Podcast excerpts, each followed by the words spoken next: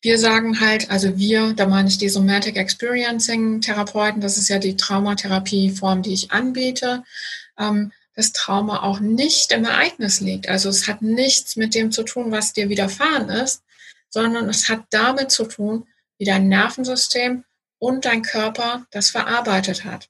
Und das macht die Problematik. Also wir schauen von einem ganz anderen Blickwinkel uns diese Sache an und da passen dann mehr Leute in diesen Traumabegriff. Hi und herzlich willkommen im Me Too Podcast, dem Podcast für Opfer und Betroffene von sexueller Gewalt. Ich bin Mai Nguyen und ich führe dich hier durch. Bitte, bitte sei achtsam mit dir beim Hören des Podcasts. Wenn dich die Inhalte triggern, such dir auf jeden Fall Hilfe, denn das Schweigen hat ein Ende. In diesem ersten Teil des Interviews mit Sasja Metz, einer ganz, ganz tollen Kollegin von mir, die auch ganz, ganz viel Aufklärungsarbeit online über Instagram macht, geht es hauptsächlich um das Thema Traumatherapie und zwar ganz explizit die Traumatherapie-Methode Somatic Experiencing nach Dr. Peter Levine. Sasja ist ähm, die Traumaflüsterin Sie ist Heilpraktikerin für Psychotherapie und ja, wir sind online aufeinander gestoßen und ich liebe, liebe, liebe einfach die Leichtigkeit, die Entspanntheit, die Verspieltheit, mit der sie mit dem Thema Trauma so offen umgeht. Und ich wünsche dir ganz, ganz viel Inspiration und Neugierde beim Hören dieses Interviews mit ihr. Hi und herzlich willkommen zu einer neuen Podcast Folge. Wie ihr seht, hört oder vielleicht auch lest, habe ich heute wieder einen ganz, ganz wunderbaren Gast dabei. Ich habe die Sasja Metz bei mir. Sie ist Heilpraktikerin für Psychotherapie. Sie bietet Traumatherapien an und äh, tatsächlich bin ich über Social Media, Instagram auf sie aufmerksam geworden und finde ihr Wissen, dass sie darüber verteilt und welche Aufmerksamkeit sie auf Trauma lenkt, so ununglaublich spannend, dass ich kurzerhand beschlossen habe, sie anzuschreiben, zu fragen, ob sie Lust hat auf ein Interview. Und tada, hier ist sie. Hi Sasja. Hallo. Ja, ich freue mich auch total hier zu sein. Ähm, ganz spannend. Das ist mein erstes Podcast-Interview. Äh, ja, ja. ähm, ja, und ich freue mich einfach hier zu sein und ein bisschen mit dir über das Thema Trauma und vor allen Dingen Traumatherapie zu sprechen. Mega gut. Danke dir für deine Bereitschaft und deine Zeit. Mm, magst du ein bisschen was über dich einfach erstmal erzählen? Wer bist du eigentlich? Ich habe ja gerade so zwei, drei Eckpfeiler genannt, aber da gibt es sicherlich noch viel, viel mehr. Ja. Ja, also wie du gesagt hast, mein Name ist Sasja Metz. Ich bin, ähm, da muss ich immer nachdenken, mittlerweile 46 Jahre alt, ähm, komme ursprünglich aus dem Rheinland und wohne aber mittlerweile mit meinem Mann und äh, verschiedenen Tieren. Ich gucke nach da, weil da liegt der Hund. Ähm, immer die Co-Therapeutin, das ist die Leslie auch, ähm, in der Nähe von Bremen. Und bin jetzt seit 2016 ähm, selbstständig als Heilpraktikerin für Psychotherapie. Und dann hat sich noch die Traumatherapie ist noch mit dazugekommen, ja. Super cool, mega, mega spannend. Ähm, ja, lass uns doch einfach mal direkt ins Thema einsteigen und dann schauen wir mal, wo wir landen. Ähm, und dann fangen wir einfach mit was ganz, ganz Grundsätzlichem an, weil ich da auch, auch da schon ganz, ganz viel unterschiedliche Definitionen und Meinungen von den Leuten höre. Ähm, was ist eigentlich genau ein Trauma? Wie ist Trauma definiert? Wie würdest du es beschreiben? Ja, da muss ich schon mal immer erstmal durchatmen, weil für mich fängt da schon die Problematik an. Ähm, ja, und wenn wir einfach mal gucken, was heißt denn Trauma vom Wort, es kommt aus dem Griechischen und heißt einfach Wunde, Verletzung. Mhm. Und ähm, das ist auch, wie ich Trauma sehen würde. Und wenn wir jetzt gucken in die, ähm, in die Psychologie oder in den ICD-10, also das ist dieses Handbuch für ähm, Psychologen, Psychiater, wo man dann seine psychiatrische Diagnose bekommt, ähm, dann findet man ganz wenig tatsächlich über Trauma. Ähm, und als Traumafolgestörung gibt es nur die ähm, ähm, PTBS, posttraumatische Belastungsstörung. Und das ist für mich schon mal ein ganz großes Problem, weil wenn man jetzt, ich habe extra mir auch nochmal das rausgesucht und ich lese das jetzt hier mal ab, was, was man nach dem ICD-10, wann man ein Trauma haben darf. Und jetzt sage ich ganz mhm. kurz, wann man ein Trauma haben darf. Ähm, da steht dann sowas, und das könnten jetzt mögliche Trigger sein, also körperliche, sexualisierte Gewalt, Vergewaltigung, gewalttätige Angriffe, Entführung, Geiselnahme, Terroranschlag, Krieg, Kriegsgefangenschaft, politische Haft, Folterung, Konzentrationslager, Naturkatastrophen, schwere Unfälle oder die Diagnose einer lebensbedrohlichen Krankheit. So, ähm, mhm. das passiert natürlich auch vielen Leuten.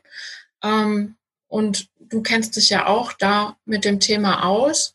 Ähm, aber es gibt einen ganz großen Anteil, ähm, die Traumasymptome haben oder Traumafolgestörung und die in diesen Begriff nicht reinpassen. Und mhm. für die gibt es dann zum einen keine Therapie, ähm, zum anderen auch keinen Therapieplatz ähm, und auch von der Gesellschaft halt ja gar keine Akzeptanz, weil was hast du denn erlebt? Ich habe ja gar kein Trauma. Und auch zu sich selbst die, also wie man mit sich selbst spricht, naja, also ich muss, bis, ich muss besonders empfindlich sein oder ich muss besonders bekloppt sein, weil ich habe ja nichts. Ne? Es war doch alles gut. Also ich hatte doch eine tolle Kindheit. Ja, und wenn die dann aber zu mir in die Praxis kommen und wir dröseln das so ein bisschen auf, dann sehen wir halt, okay, da gibt es halt doch Traumafolgen und dann geht es gar nicht so sehr darum, können wir jetzt was in dem ICD-10 finden und das abhaken und sagen, ja, du bist zum Glück traumatisiert, jetzt bist du hier richtig, sondern mhm. ich würde mir wünschen, dass dieser Begriff wirklich viel, viel weiter geschafft, also gefasst wird und wir wirklich auf diesen ursprünglichen Begriff hinausgehen und das ist einfach Verletzung, Wunde. Mhm. Ja, und ähm, wir sagen halt, also wir, da meine ich die Somatic Experiencing Therapeuten, das ist ja die Traumatherapieform, die ich anbiete, ähm, dass Trauma auch nicht im Ereignis liegt. Also es hat nichts mit dem zu tun, was dir widerfahren ist, sondern es hat damit zu tun, wie dein Nervensystem und dein Körper das verarbeitet hat.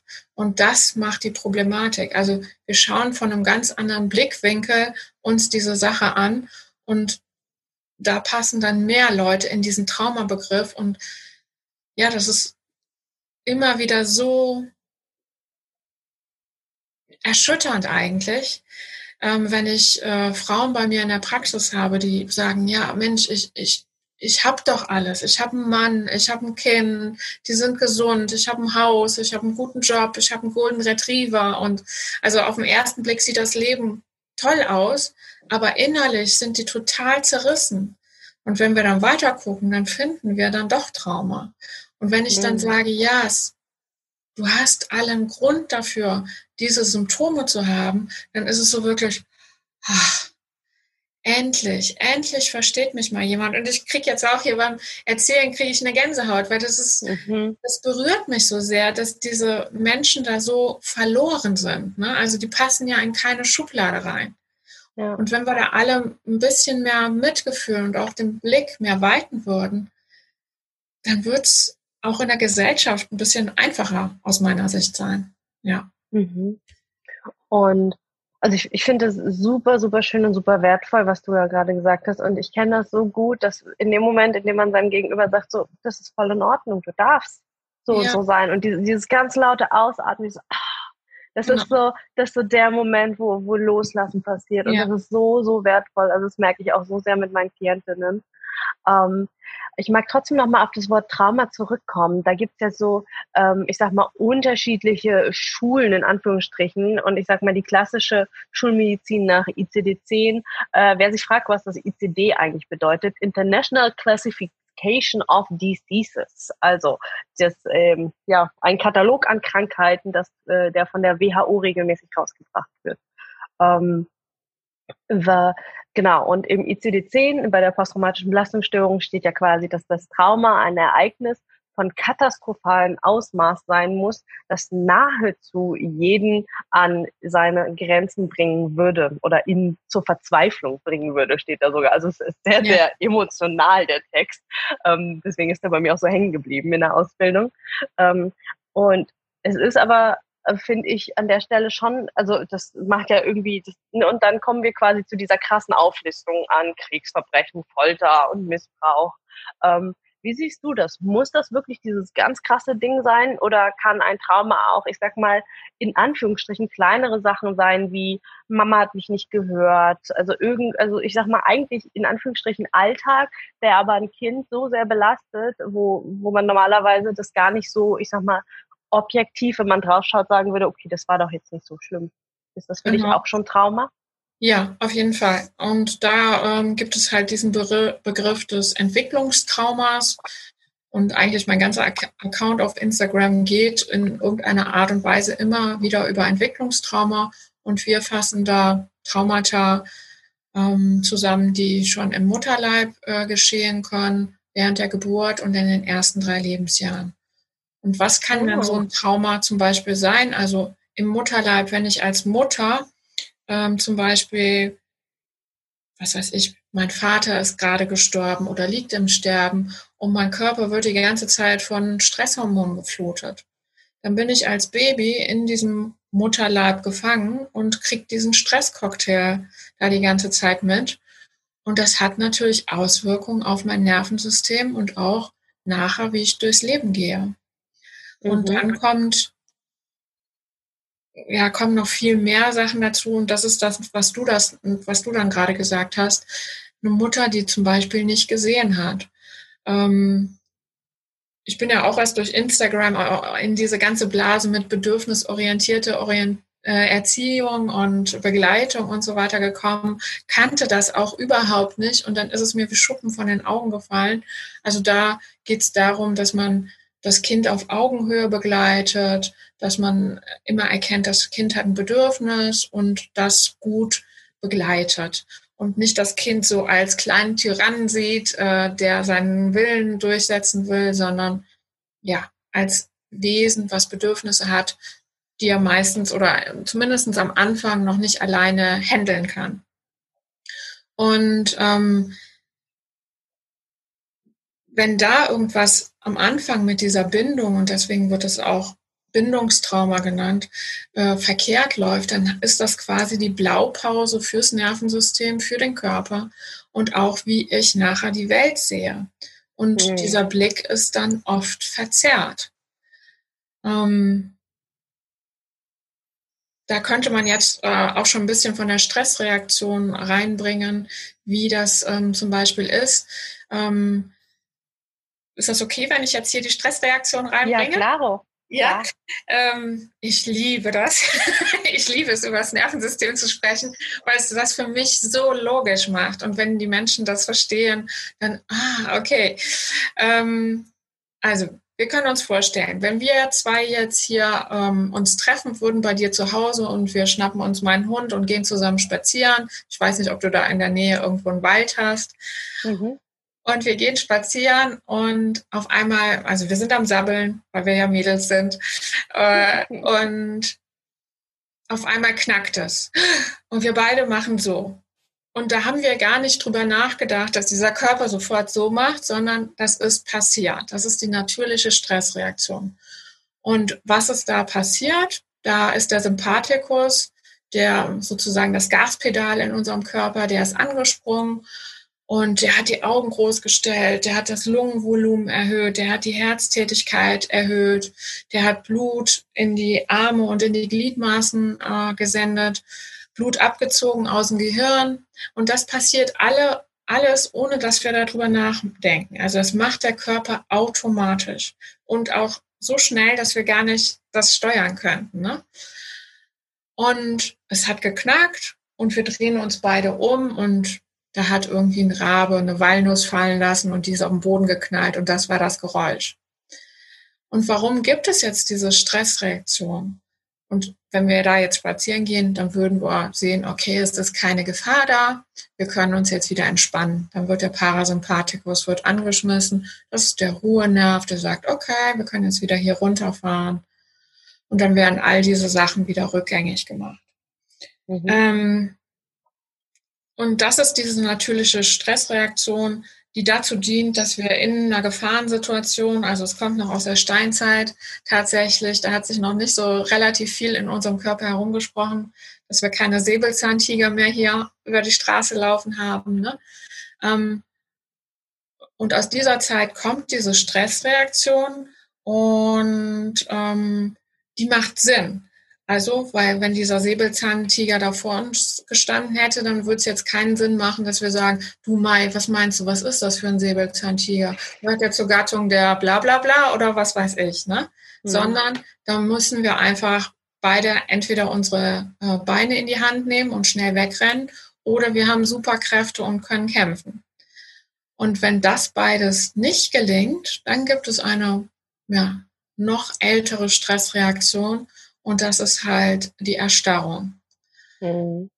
Und warum erzähle ich das? Weil das jetzt auch im Zusammenhang mit dem Baby in dieser ersten Lebenszeit ganz, ähm, ja, ganz wichtig für das Baby ist. Also wenn wir uns mal vorstellen, wir haben ein Baby und das liegt in seinem Bettchen und auf einmal merkt es, okay, ich habe Hunger und fängt an zu schreien, weil es kann ja noch nicht äh, zur Mama gehen und sagen, du, ich habe Hunger, weil es ist ja vielleicht gerade mal sechs Monate alt, liegt in seinem Bettchen, hat Hunger, fängt an zu schreien.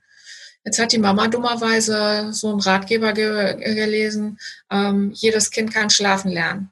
Und da steht halt drin, ja, furchtbar, ähm, mhm. da steht halt drin, ähm, man muss den Kindern beibringen, die dürfen nur alle vier Stunden essen und durchschlafen. Man muss das Kind einfach schreien lassen, das wird sich schon irgendwann wieder beruhigen und dann klappt das auch äh, mit dem Schlafen. Das ist einfach alles nur eine Erziehungssache. Was da aber tatsächlich passiert und was da tatsächlich auch in dem Nervensystem von dem Baby passiert, ist, es kann ja nicht kämpfen oder flüchten. Also es geht nicht. Und dann ist diese Erregung im Körper, weil dieses ich habe Hunger, das ist ja für ein Baby eine existenzielle Not. Also mhm. da geht es für das Baby, und das hört sich auf den ersten Blick erstmal so doof an, äh, aber es ist tatsächlich eine existenzielle Not, weil das Baby hat ja auch noch nicht das Gehirn, um zu wissen, Mama ist ja da und ich werde ja nicht verhungern. Und die hat jetzt diesen Ratgeber gelesen, ich kriege in dreieinhalb Stunden wieder Essen. Das kann das Baby ja alles nicht wissen, sondern mhm. ich habe jetzt Hunger, ich habe jetzt ein Problem, ich brauche jetzt eine Lösung. Existenzielle Not, wenn das nicht behoben wird. Und es steigert sich in dieses Schreien rein und irgendwann merkt der Organismus, ich kann da nicht diese Stressreaktion aufrechterhalten, weil es passiert nichts. Und da hat der Körper eine andere, clevere ähm, Strategie entwickelt, wenn er merkt, die Energie oder diese Stressreaktion ist da die ganze Zeit relativ weit oben, dann sagt er, okay, hier wird zu viel Energie verbraucht. Das ist nicht gut. Wer weiß, wann wir das nächste Mal wieder Essen bekommen. Ne? Wir müssen hier mit unseren Ressourcen haushalten. Und dann geht's in die Erstarrung. Und dann ist das Baby ruhig. Hm. Das sind dann die braven Babys, die nichts mehr machen. Aber die sind nicht ruhig, sondern die sind einfach erstarrt die haben sich von ihrem Bedürfnis von, ich brauche jetzt Kontakt, ich brauche jetzt Essen, ich brauche jetzt ähm, eine, eine Streicheleinheit, ich brauche jetzt gerade Sicherheit durch dich, Mama, haben die sich abgetrennt. Mhm. Und wenn ich das schon als Baby oder als kleines Kind lerne, dann wird das auch immer meine Strategie im, im späteren Leben sein. Immer wenn irgendwas zu stressig wird, bin ich weg. Dann bin ich auch innerlich von mir weg. Und ich weiß das selbst, weil ich bin 46. Ähm, Somatic Experiencing ist mir erst 2016 begegnet. Und bis 2016 war ich eigentlich kontinuierlich in diesem Erstarrungszustand. Also da gab es durchaus lichtere Momente, wo ich mich etwas lebendig gefühlt habe. Und jetzt, nachdem ich selbst für mich so ganz viel Therapie da auch gemacht habe, und auch durch die Arbeit mit den Klienten tatsächlich merke ich, ich war nicht da. Ich habe nicht gelebt. Mhm. Und das ist, ja, das berührt mich auch einfach. Ne? Und je mehr man auch guckt und je mehr man auch Mitmenschen beobachtet, desto mehr sieht man, die sind alle nicht da. Und das ist, das ist tragisch. Also, da könnte ich jetzt anfangen zu weinen, weil mich das so traurig macht einfach, ne? Ja. Ich trinke mal einen Schluck Kaffee, sonst muss ich tatsächlich gleich weinen. Mach das. Und danke dir für, für deine unglaubliche Offenheit, dass du da auch gerade dich persönlich nochmal reingebracht hast, erzählt hast, wo du herkommst. Ähm, und wow, also die Geschichte mit dem Baby in der Stressreaktion, die ist, ja, also wie du sagst, ultra logisch. Also das ist super, super krass und ähm, ja, macht mich auch immer wieder fassungslos, was äh, mhm. für vermeintliche Erziehungstipps da äh, und Ratgeber und dadurch die Gegend fliegen und Menschen das wirklich glauben. Also mein Freund der Olli ist ja gelernter Erzieher, ja, der, der hat zehn Jahre als Erzieher gearbeitet und mit den U3-Kids, ja, und wenn, wenn ich mit ihm spreche, ist es, ähm, also ich, ich lerne immer wieder von ihm und ähm, der, der kommt, der hat einen anderen Background, der kommt halt, ich sag mal, aus der Hippie-Szene, ja, wo die Kinder irgendwie so lang wie möglich in äh, barfuß durch die Gegend laufen und einfach ähm, also sein dreijähriger Sohn hat damals schon Grenzen setzen können. Der hat seinen Papa aus dem Zimmer geworfen. Ja, der hat gesagt, du Papa, raus jetzt hier. Und cool. der Olli ist gegangen, weil Kind hat gesagt, er braucht seinen Raum. Ja, und das ist, oh, es ist für mich wirklich, wirklich erschreckend. Ähm, oh, die, die, solche Ratgeber, oh, das ist für mich so, ja. das ist pure ja. Gewalt am, am Menschen, ja. am Kind, an denen, die sich nicht wehren können. Ja, und das ergibt ja Sinn. Das ist dann quasi der Blueprint fürs, Alter, also fürs Leben ist. Hat das einen Grund, dass, äh, dass ihr euch, äh, also dass ihr euch auf die, ich sag mal, ersten drei Jahre inklusive der Zeit im Mutterleib fokussiert? Ist das irgendwie auch so, dass quasi diese drei Jahre irgendwie was ganz Besonderes sind fürs Gehirn? Das hat einfach auch ein bisschen was mit dem Nervensystem äh, zu tun. Mhm. Und ähm, wir kommen als Babys, auch wenn wir diese normale Schwangerschaftszeit haben, kommen wir eigentlich als Frühgeburt auf die Welt. Also unser Nervensystem ist noch nicht ausgereift, unser ähm, Gehirn ist noch nicht ausgereift, ganz viele Sachen sind noch nicht ausgereift. Und das macht es auch so tragisch. Also wir denken ja, oder das ist der gängige Tenor so in der Erziehung, dass ein Kind sich selbst beruhigen könnte, aber das geht nicht. Also da sind die, das Nervensystem dazu ist nicht da. Auch dieser mhm. Parasympathikus ist noch nicht ausgereift. Also es gibt noch keinen Entspannungsnerv. Und deswegen brauche ich, wir nennen das immer so ganz pathetisch, ein gut eingestimmtes Gegenüber, was mhm. sagen kann, ich bin da für dich, ich sehe dich. Mhm. Was brauchst du denn? Ne? Und wir brauchen diesen sicheren Hafen, ähm, weil das Kind kann das für sich einfach von der Biologie noch gar nicht. Mhm. Es ist so, als ob wir einem Hund sagen würden, jetzt fang doch mal an zu fliegen. Geht nicht. Ne?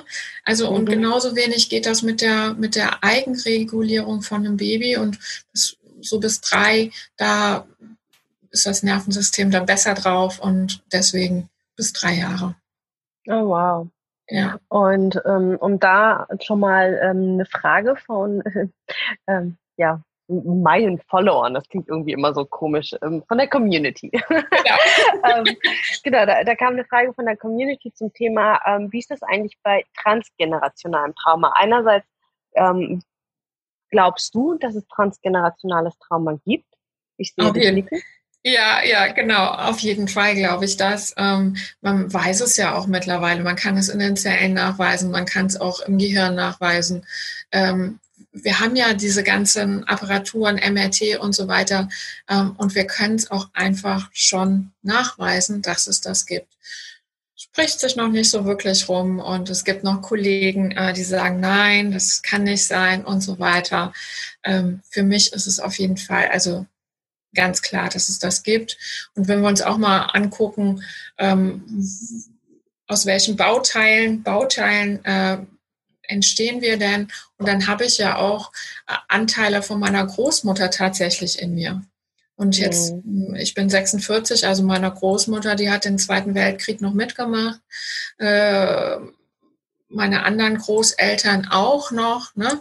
Da war der Opa in russischer Kriegsgefangenschaft. Also das war ja alles kein Zuckerschlecken. Und das tragen wir auch in dem Sinne auch noch in uns.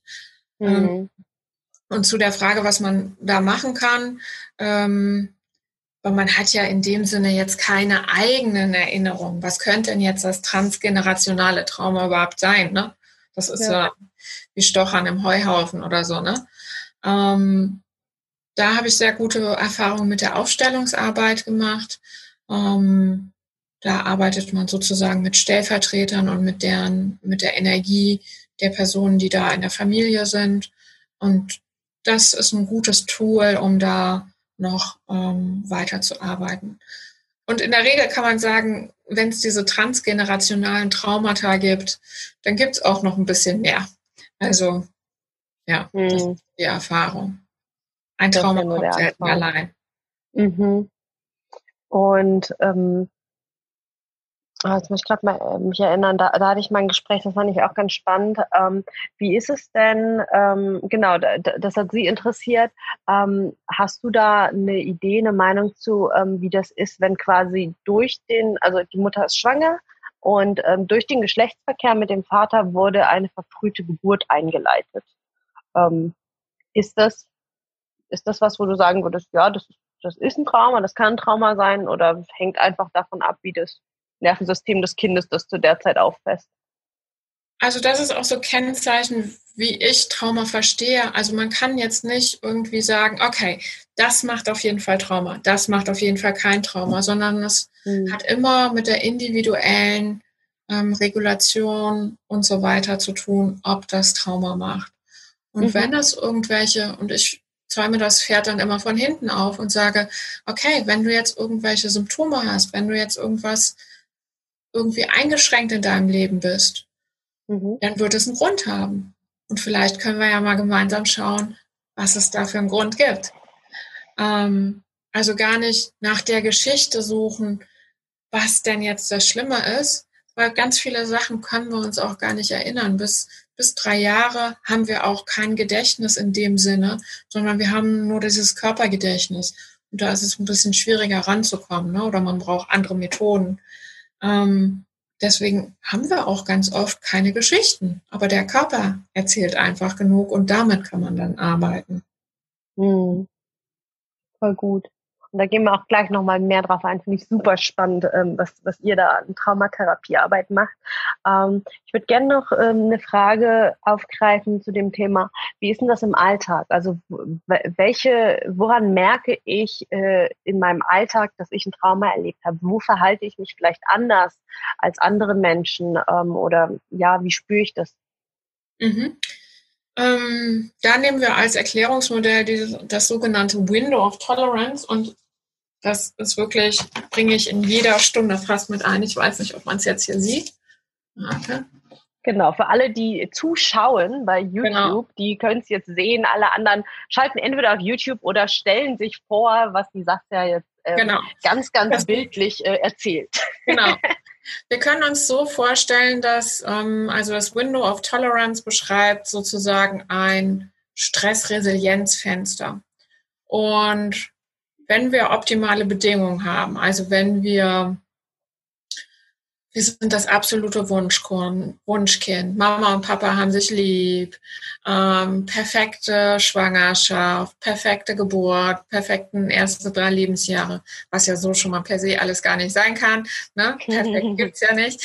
Ähm, aber wir stellen uns das mal vor, das wäre so. Dann haben wir ein ganz großes Fenster. Und wir können uns das vorstellen, ganz großes Fenster, kann man gut rausgucken, kann man viel sehen. Und jetzt habe ich ja eben schon von dieser natürlichen Stressreaktion äh, erzählt. Also bei einer Gefahrensituation kommt diese natürliche Stressreaktion in Gang und ähm, dann hat diese Stressreaktion innerhalb dieses Fensters hat dann wirklich Platz.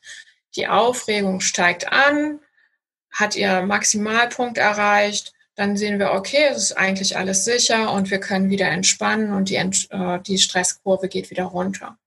So, das ist der optimale Fall. Was wir viel häufiger haben, ist ein nicht so tolles Window of Tolerance und das ist dann einfach kleiner. kleineres Fenster, wie so ein Butzenfenster, äh, was auch noch schmierig ist und wo man äh, schlecht rausschauen kann. Und diese Stressreaktion, die vom Körper kommt, die ist einfach ja autonom und die können wir nicht steuern. Also wir können jetzt nicht sagen, okay, ich mache jetzt so ein Meditationsretreat und dann wird die Stressreaktion kleiner, sondern die ist einfach vom Körper vorgegeben. Ne?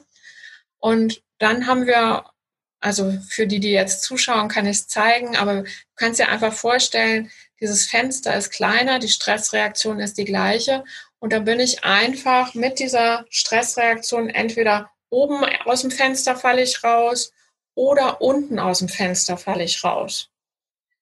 Ähm, und je nachdem, äh, wo wir uns in diesem Fenster befinden, da finden wir dann auch Symptome. Und das äußert sich dann im Alltag so. Übererregung, also wir nennen diesen oberen Bereich, wenn wir aus dem Window of Tolerance fallen, nennen wir Übererregung. Ähm, und da haben wir dann alles, was zu viel ist. Äh, Wut, Ärger, Aufregung, Herzrasen, Bluthochdruck, ähm, dass wir das Gefühl haben, wir können überhaupt nicht entspannen, dass wir auf die Toilette das Handy mitnehmen, weil sonst müsste ich ja jetzt eine Minute mit mir selbst alleine sein und oh, das halte ich nicht aus, ne?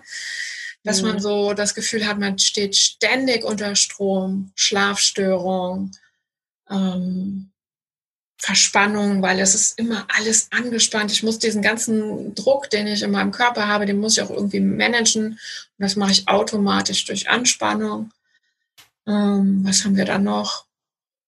Ja, also auch so dieses Gefühl von Getriebensein. Das ist alles da zu finden. Mhm. Ähm, und Kennzeichen ist auch, dass da sehr viel Energie verbraucht wird. Ne? Also, ja.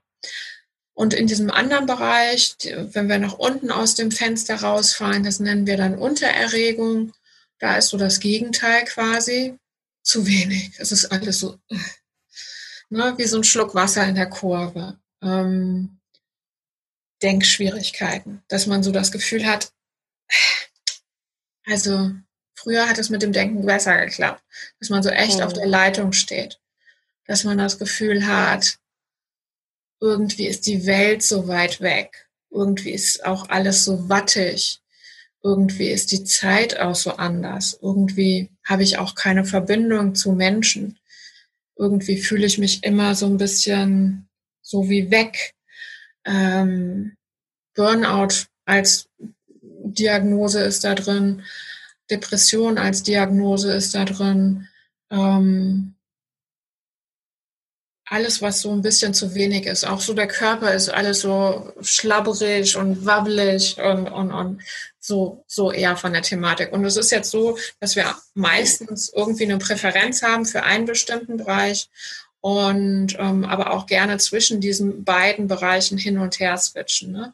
Also es kann sein, dass ich zum Beispiel den ganzen Tag so bin, äh, völlig in der Untererregung und äh, also schon äh, zum Herd gehen und mir eine Tiefkühlpizza rein tun, ist schon zu viel Anstrengung. Das geht nicht.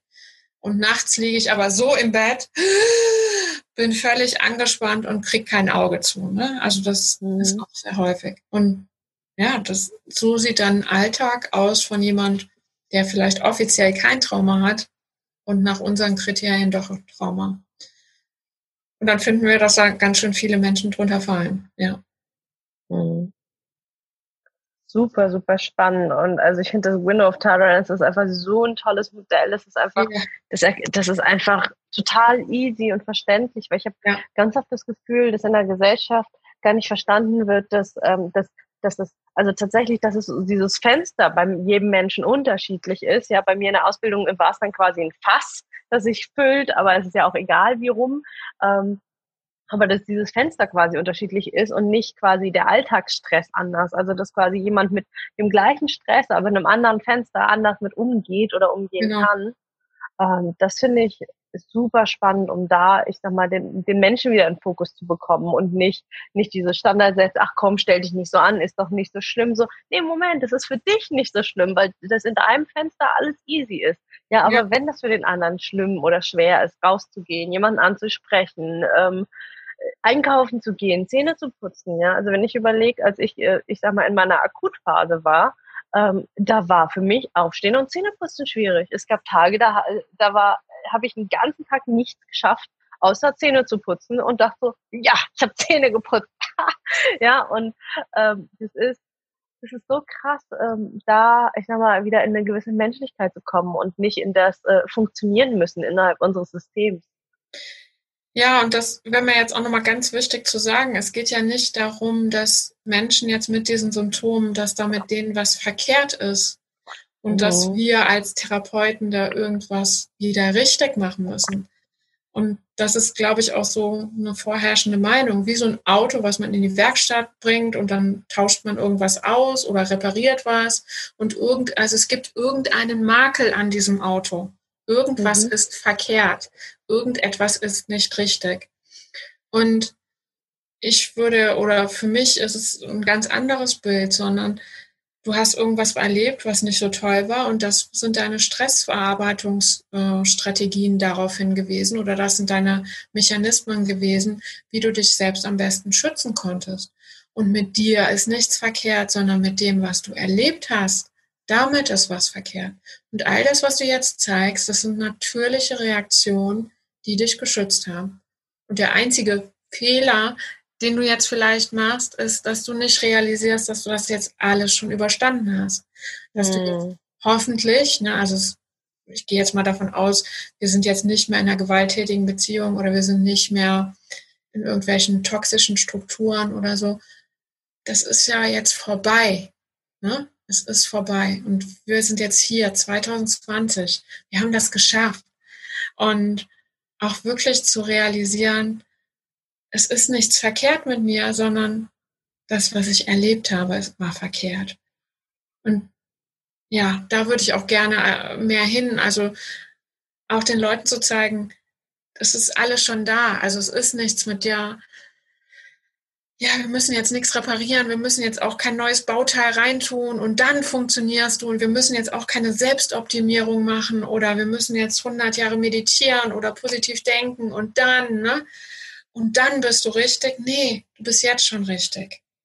Und das, oh, das wäre mir so wichtig, wenn das auch sich mehr durchsetzen würde und wenn wir auch in der Psychotherapie so auf die Menschen schauen würden, ne?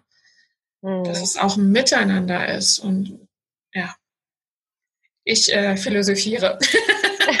ich finde es mega schön und ich, äh, ich habe das Gefühl, also ich glaube, wenn das jemand später, äh, diejenigen, die sie jetzt gerade anhören, dass da ähm, auch, auch ganz, ganz viel schon, also so das, was du transportieren willst, das kommt total rüber. Also das ist so mhm. total oh ja, sie hat gesagt, ich bin in Ordnung. Und ich finde, das ist so, so wichtig, gerade in unserer Gesellschaft. Auch hier wieder, ne, wir leben gerade in so einer krassen Selbstoptimierungsgesellschaft, wo mhm. ne, höher, schneller, besser, hier dein Essen tracken und ähm, hier die Workouts und ähm, ne, hier noch zum nächsten Persönlichkeitsentwicklungsseminar und ähm, jeden Tag muss man meditieren, sonst wird man auf jeden Fall kein super äh, Unternehmer oder sonst was. Ja, also dass äh, uns wird halt ganz, ganz viel suggeriert, was wir tun müssen, um gut zu sein, um richtig zu sein. Und ähm, ich spüre das auch mit meinen Klientinnen ganz, ganz arg. Ja, die kommen, also wirklich jede Sitzung kommt mindestens einmal die Frage, boah, Mai, was stimmt mit mir nicht? Was, was ist kaputt bei mir? Mhm. Und jedes Mal kommt bei mir, also kommt von mir die Antwort, ist alles richtig. Das ist total super, dass dein Körper so reagiert hat. Und dann, mhm. und dann kommt noch, ähm, kommt noch ein bisschen, ich sag mal, logische Erklärung dazu. Ne? Genau dieses, hey, das hat geholfen und du lebst. Und das waren alles ganz, ganz tolle Reaktionen von deinem Körper. Aber die brauche heute nicht mehr. Und deswegen schauen wir jetzt, also du bist in Ordnung, wie du bist. Und jetzt schauen wir aber, wie wir deinem Körper zeigen können, dass er die Reaktion nicht mehr braucht, weil jetzt wieder alles easy ist. Und dann ist jedes Mal ein ganz, ganz großes Aufatmen da, ein ganz, ganz großes ah, ich bin in Ordnung, ich darf so sein, das ist gut. Und ähm, ich darf noch, also ich darf mich verändern, aber nicht aus dem Drang heraus, dass ich jetzt falsch bin. Und ich ja. glaube, dass das ist super heilsam für die meisten. Ja. Und das ist deswegen so toll, dass du das gerade nochmal so hochphilosophisch ja. aufgearbeitet hast. Ja, da mag ich noch eine, ähm, eine persönliche Anekdote teilen. Ich ähm, also ich habe ja auch eine ganz lange Traumageschichte, auch eine ganz lange Therapiegeschichte und ich habe mich 2001 auf meine eigene Traumareise begangen ne? und, und habe wirklich viel Therapie gemacht, war auch selbst in der Klinik äh, mal für acht Wochen, glaube ich, oder so. und hatte eine Angststörung, Panikstörung, Depression. Ähm, und danach, also ich habe ganz klassische Therapie gemacht, ähm, tiefenpsychologisch fundierte und habe auch viel dann noch selbst äh, bezahlt und so weiter und dachte, okay, es ist jetzt alles gut. Ne? Also ich bin jetzt nicht mehr, ich bin aus der Panikstörung raus, ich bin aus der Angststörung raus, äh, Depression war auch weg und ich hatte mein Leben wieder im Griff. Oh. Ähm, wenn ich jetzt aber zurückschaue, dann merke ich, okay, ich habe noch immer nicht gelebt, also ich war noch immer nicht lebendig. Und auch 2017 war ich auf einem Yoga-Seminar, obwohl ich selbst gar kein Yoga mache, aber irgendwie hat mich das ähm, angesprochen und ich musste dahin. Und es ging um Trauma-Yoga und das war ein Amerikaner, ähm, David Emerson. Und das ging über vier Tage. Es war sowieso eine ganz tolle Atmosphäre. Ähm, und da stand so ein riesiger Buddha rum. Äh, und also es war einfach schön, auch diese vielen hübschen Yoga-Menschen. Ne? Ich so, so exotisch, passt so gar nicht. Naja, anderer Schnack. Ähm, und er hat Trauma-Yoga da vorgestellt und hat, glaube ich, ich weiß nicht, in jedem dritten Satz gesagt, es war nicht deine Schuld, du bist okay. Hm. Und am dritten Tag habe ich es wirklich gehört ich habe es wirklich gehört und ich habe da gesessen und habe angefangen zu weinen und ich habe mich gar nicht, also mir sind so die Tränen runtergerannt und ich habe gedacht, ja, es stimmt, es ist nichts mit mir verkehrt. Und da ging auch für mich wirklich eine, eine andere Tür auf, als ich das zum ersten Mal verstanden habe, sondern also auch, dass mein Körper nur so reagiert hat, wie er reagieren musste, um dieses Drama überhaupt zu überstehen. Ne? Mhm. Ja. Ja, wollte ich jetzt noch teilen. Danke. Ja. Super. Wow. Sehr, sehr berührend. Okay, ähm, lass uns nochmal auf eine Frage zurückkommen, die kam von der Aline. Ähm, Sie hat äh, auch da ganz spannend hatte sie erstmal, äh, ich sag mal, es in Anführungsstrichen klein gemacht und meinte, ja, es, es ist jetzt kein so großes Trauma und kein sexueller Missbrauch, ähm, aber ähm, und jetzt kommt die eigentliche Geschichte. Ne? Sie hat ähm, irgendwie in ihrer Kindheit ähm, ein Trauma erlebt mit äh, freilaufenden, bellenden Hunden, die ihr Revier markieren. Und das hat sie, also prägt sie bis heute ins Erwachsenenleben und äh, das, das, das lähmt sie richtig. Dass wenn sie quasi an Hunden vorbeiläuft, die dann genau so eine Reaktion zeigen, dass sie dann eben in eine Angst kommt, in Freeze kommt. Mhm. Und äh, sie, sie versteht das ehrlich gesagt gar nicht so genau, weil sie hat selber einen Hund einerseits, ja, und andererseits ist es für sie super einschränkend, weil sie auf Bali lebt und da ganz, ganz viele freilaufende Hunde sind. Und da hat sie einfach ähm, ja, fragt sie nach einem Tipp, was, was kann sie tun? Hast du da irgendwie so ein, zwei Best Practices, wo sie mal mit loslegen kann? Mm, tatsächlich äh, mal aufhören damit, es klein zu reden. Mhm. Ähm, auch wenn das wahrscheinlich der äh, schwierigste Schritt ist. Ähm, ja, und sich mal ähm, am besten Unterstützung suchen und mal so eine Situation anschauen. Also was mir sofort als Idee kommt, es könnte ja so eine ähnliche Situation in der Kindheit gegeben haben, zum Beispiel. Und dann waren zum Beispiel die Eltern nicht wirklich als Unterstützung da. Und sie hatten ein großes Gefühl von, ich bin hier alleine, ich muss das alleine regeln, da ist keiner, ich bin einsam, wie soll ich das schaffen? Ganz große Hilflosigkeit, Ohnmacht so in diese Richtung könnte es sein, aber das müsste man immer individuell schauen. Also mein Tipp wäre, es einfach ernst zu nehmen.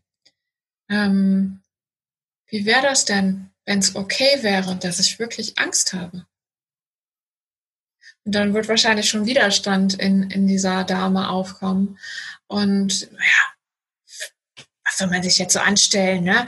Ist ja nur ein bellender Hund und so. Ne? Und wenn man mal mit diesem Teil, also da sind ja immer mehrere Anteile und meistens ist es so, also das sehe ich auch immer mehr in der Therapie. Also es gibt zwar einen Wunsch von, ich möchte jetzt äh, das und das loslassen und jetzt in Ihrem Beispiel, ich möchte jetzt gelassener mit solchen Hunden um, umgehen und das kann ja nicht so schwierig sein, ne? Und auf der anderen Seite gibt es aber eine Erfahrung, die dagegen spricht. Und dann ist das so wie Tauziehen. Einer zieht nach hier, einer zieht nach da und man kommt hier irgendwie nicht weiter. Und was wir dann auch in der Therapie machen, ist, wir schauen uns beide Anteile an. Meistens kommen dann noch mehr dazu und jeder hat irgendwie was zu sagen. Und äh, da ist dann auch die Lösung drin. Weil wenn wir jetzt, also es wird wahrscheinlich so sein, dass dieser ängstliche Anteil sich schützen wollte, weil Angst ist ja eine, eine super Emotion. Angst ist dazu da, um zu sagen, hey, hier ist gerade was richtig gefährlich, pass mal auf. Da ist ja nichts verkehrt dran. Ne? Mhm. Und erst wenn wir immer versuchen, oh nee, Angst finde ich blöd, ah, weg, ne? dann muss die ja immer größer werden, immer mehr werden, immer deutlicher anklopfen und dann wie zum Beispiel bei mir sich in Panikattacken manifestieren. Ne? Weil ich vorher immer, boah, ich bin das ja, ich kriege ja alles geregelt, äh, ich habe keine Angst. Ne? Ich war voller Angst. Ja. Ja. Meinst du, das wäre so okay als Antwort schon mal für die Dame? Ich ja. denke schon. Danke dir. Hm. Wow, was für ein spannender und kurzweiliger erster Teil mit der Sasja. Ich hoffe, du findest sie auch mindestens genauso cool wie ich. Alle Links zu ihr und auch zu ihrer ihrem Programm der Hosentaschentherapeutin findest du in den Show Notes und wenn du es kaum erwarten kannst, ähm, die zweite Folge anzuhören, den zweiten Teil, der kommt übermorgen raus. Klick total gerne auch in meinen Link in die Show Notes, also meingun.de slash links. Da findest du gerade alles, was so neu ist, was so als nächstes passiert. Denn im Oktober werde ich ein Webinar geben mit einem ganz, ganz tollen Speaker, wo es um das Thema emotionale Intelligenz geht und zwar ganz, ganz speziell für Menschen, die sexuellen Missbrauch erlebt haben. Das wird ein ziemlich krass cooles Webinar und falls du das letzte Webinar verpasst hast, da ging es um das Thema Trauma und Flashbacks, wie die zusammenpassen, wie man Flashbacks in den Griff bekommt. Da habe ich auch eine Übung dann angeleitet. Dann klick auch total gern drauf und da kannst du dir den ja, wenn du dich anmeldest, bekommst du dann einfach den Zugang zugeschickt zum, zur Aufnahme des Webinars. Und dann kannst du das einfach ganz in Ruhe in deinem Tempo anschauen. Also, wir hören uns in zwei Tagen mit dem zweiten Teil des Interviews mit der Sasja. Bye!